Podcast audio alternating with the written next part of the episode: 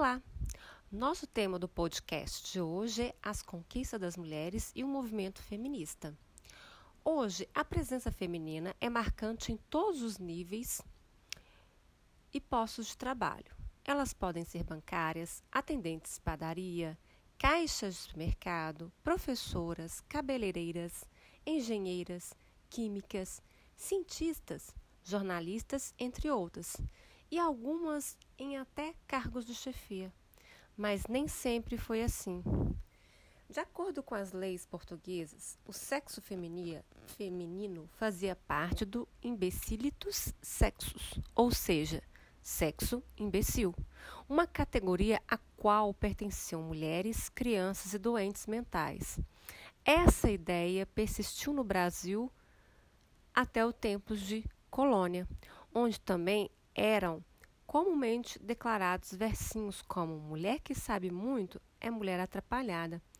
Para ser mãe de família, saiba pouco ou saiba nada.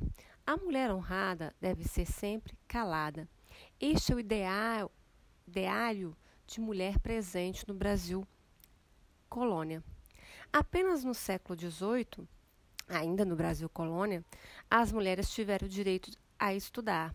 Mesmo assim, era somente o equivalente ao que fosse hoje o ensino fundamental 1. E os ensinamentos eram voltados para as tarefas domésticas e o comportamento em sociedade. Além disso, as salas eram separadas por gênero, ou seja, salas de meninos e salas de meninas. Em 1827, uma lei regulamentou o ensino fundamental 1. As mulheres ainda não tinham acesso a todas as matérias ensinadas como aos meninos, sobretudo as consideradas mais racionais, como a geometria, e deveriam ainda aprender a arte do lar, como sempre. Só puderam fazer faculdade a partir de 1887 até o início do século XX, não tinham direito ao voto e mulheres casadas tinham que ter permissão de seus maridos para trabalhar. Eram consideradas ralinhas do lares e incapazes. As brasileiras tiveram que lutar muito por seus direitos políticos e sociais ao longo da história para chegar onde chegamos até hoje. E o que isso tem a ver com feminismo? Tudo. As mudanças dessa realidade só foi possível com muita luta das mulheres do passado, como as feministas Leolinda Daltro, a escritora Gilca Machado, Beta Lutz e entre outras. Mas afinal de contas, o que é o feminismo? E você tem medo do feminismo? Não deveria ter. O feminismo é a busca por equidade de gêneros. O movimento feminista é um movimento social, político e econômico que tem o objetivo de discutir e lutar por direitos das mulheres. O feminismo luta para que as mulheres deixem de ser vítimas de suas formas de opressão social para levar a sociedade a estruturas mais justas. Além do mais, não é preciso se autodenominar feminista para praticar o feminismo, nem ser ativista para ser feminista. Basta ser uma mulher que luta pelos seus direitos. Mas o feminismo, este movimento, quando que surgiu?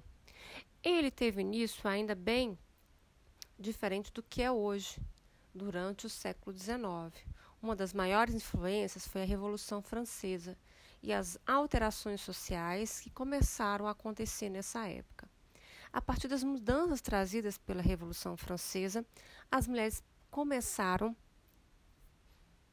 as mulheres começaram a tomar consciência das desigualdades que eram submetidas e pouco a pouco começaram a questionar os modelos sociais, lutar para diminuir, diminuir a desigualdade política e de direitos.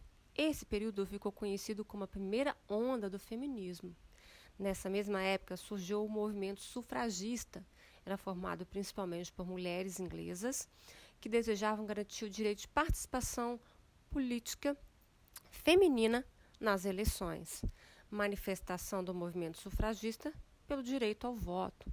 Com o voto, as mulheres acreditavam que poderiam mudar os seus direitos, poderiam conquistar direitos através do voto.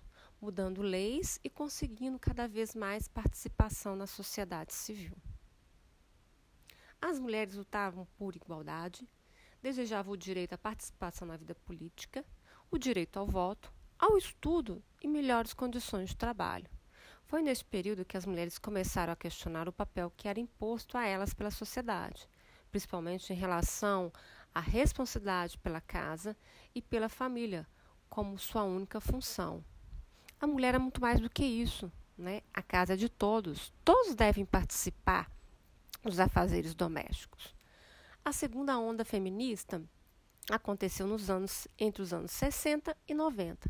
Neste período, a luta pela igualdade social e de direito se intensificou e as mulheres passaram a questionar todas as formas de submissão e desigualdade que enfrentavam.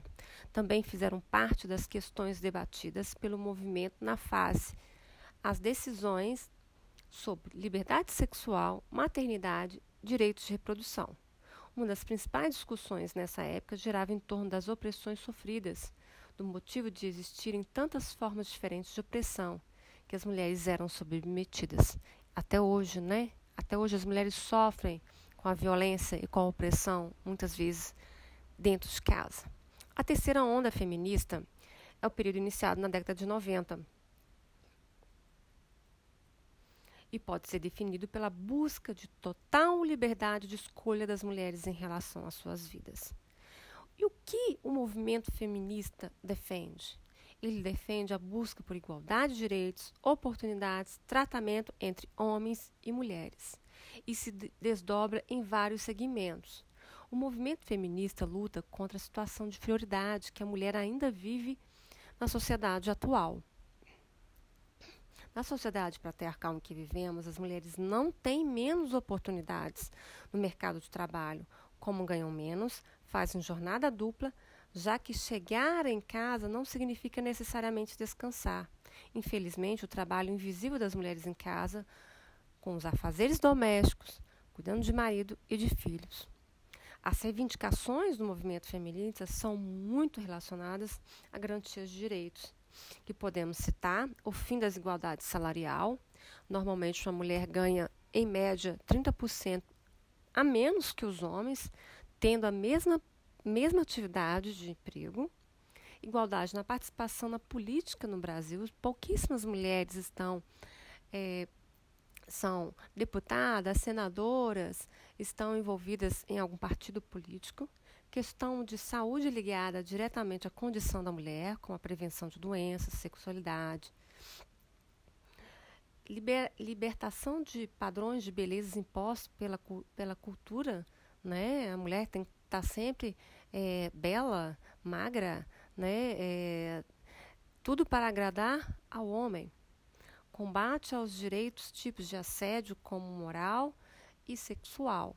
Fim da violência contra a mulher violência dentro dos relacionamentos, violência sexual, assédio moral, violência obstétrica, entre outros.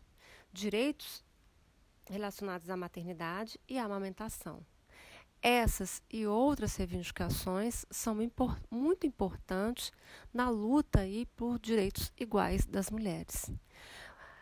Pessoal, esse é, um, esse é um pouquinho de uma reflexão sobre o papel do feminismo na vida das mulheres na atualidade. Até a próxima.